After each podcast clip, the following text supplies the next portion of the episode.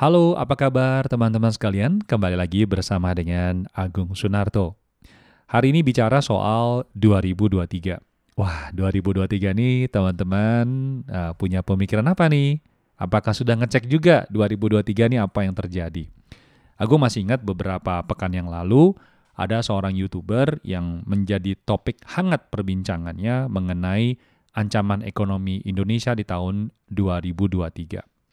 Sebenarnya topik ini uh, diangkat oleh seorang profesor Mr. Kiamat ya, bernama Profesor Noriel Robini. Beliau ini dulu pernah memprediksi uh, masalah ekonomi, krisis ekonomi untuk 2008. Dan di tahun 2022 beliau memprediksi ancaman ekonomi di tahun 2023. Di mana dikatakan akan muncul yang disebut dengan uh, inflasi stagnan ya. Dan topik ini kita tidak akan bahas lebih mendalam karena uh, saya juga bukan ahli ekonomi ya. Tetapi dikatakan di tahun 2023 pertumbuhan ekonomi dunia itu akan uh, melamban, kemudian pengangguran juga akan tumbuh di akan terjadi di mana-mana, inflasi juga akan semakin menggila. Dan memang salah satu penyebabnya adalah pandemi yang sudah bertahun-tahun ya. Dan yang kedua, perang antara Rusia dengan Ukraina yang masih belum selesai. Teman-teman sekalian, hari ini Agung tidak akan bahas mengenai bagaimana kita menghadapi 2023 dengan cara-cara yang teman-teman mungkin sudah mendengarkan juga ya, lewat sosial media, lewat TikTok, ataupun juga YouTube.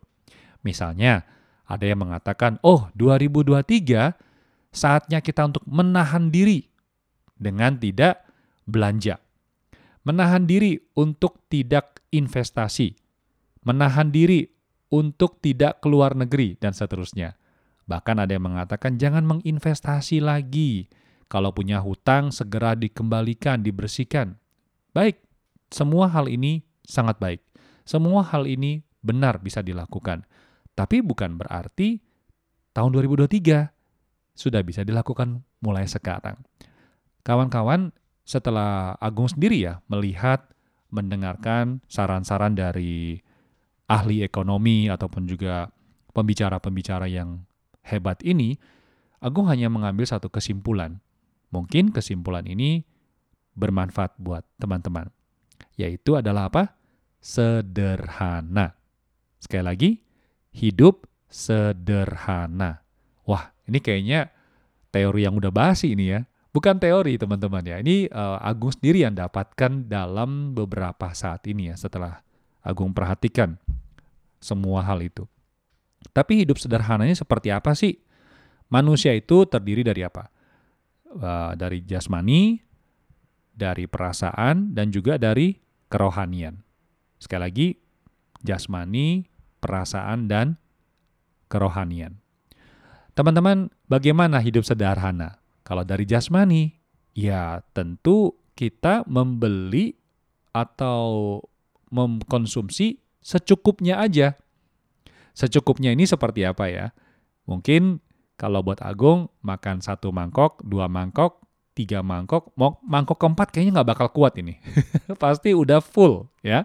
Nah teman-teman mungkin mulai sekarang kita mesti belajar untuk hidup sederhana.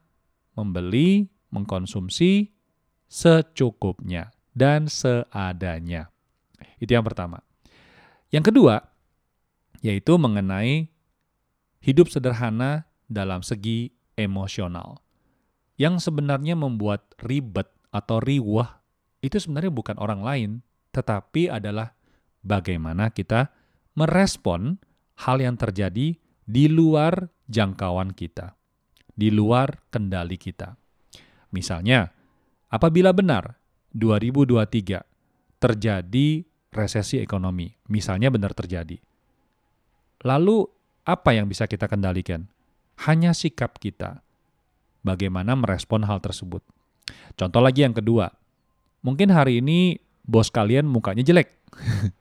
Ataupun juga mungkin partner kerja kamu lagi emosionalan ya mungkin lagi marah dengan istri atau suaminya atau lagi ribut dengan anaknya begitu sampai di kantor, tempat kerja, kok tampangnya begini ya, jelek banget. Nah, itu mungkin juga bisa mempengaruhi emosi kita. Tapi kalau kita benar-benar renungi bersama, bukan orang lain, tapi adalah diri kita merespon dari emosi orang tersebut. Jadi, hidup sederhana yang kedua adalah mengendalikan emosi kita. Sederhana aja, kendalikan emosi kita. Yang ketiga, yaitu adalah kerohanian. Kawan-kawan cukup unik ya, Agung selama bulan Agustus sampai dengan September ini, karena bulan Juli Agung kena positif ya, kena COVID, sebenarnya mulai mencari ya arti dari sebuah kehidupan. Pekerjaan, usaha yang aku lakukan ini sebenarnya kadang naik, kadang turun. Yang paling parahnya pada saat kena COVID, bulan 7 dan bulan 8. Di saat itu Agung merasa kehilangan arah. Bahkan nggak tahu hidup ini buat apa. Sempat terlintas ingin menghentikan semua usaha. Bahkan nama Agung pun juga Agung sempat mau delete.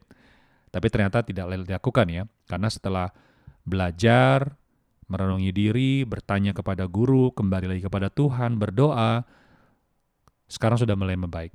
Nah, mungkin kalau misalkan teman-teman punya kepercayaan, Anda punya agama masing-masing, hidup sederhana adalah kembali ke Tuhan, kembali ke kepercayaan Anda, kembali kepada agama Anda.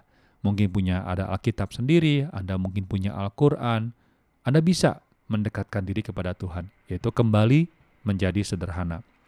Tapi kalau misalnya Anda tidak memiliki agama, Anda punya dua pilihan. Yang pertama adalah carilah agama yang Anda ingin kenali. Tapi kalau misalkan tidak ada, mulailah melakukan meditasi. Uh, dalam dua bulan terakhir ini ya, Agung cukup uh, konsentrasi selain agama juga melakukan meditasi.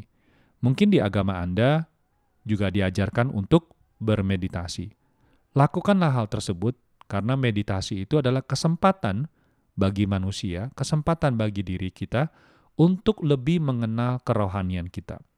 Dan apabila ada guru yang menemani Anda, mungkin saja Anda bisa bersentuhan langsung dalam tanda kutip dengan Tuhan. Kalau dalam Katolik adalah Roh Kudus. Dalam Kristen juga Roh Kudus, tetapi di dalam agama Anda mungkin menggunakan hal-hal yang lain. Teman-teman sekalian, mungkin untuk mendalami lebih lanjut mengenai hidup sederhana secara jasmani, secara emosional, dan juga secara kerohanian, teman-teman juga bisa menghubungi Agung langsung untuk konsultasi. Jangan lupa apabila Anda suka dengan acara hari ini, di-subscribe dan juga di-sharing ke sekeliling Anda. Kita bertemu lagi di acara selanjutnya. Salam optimis. Sampai jumpa. Bye-bye.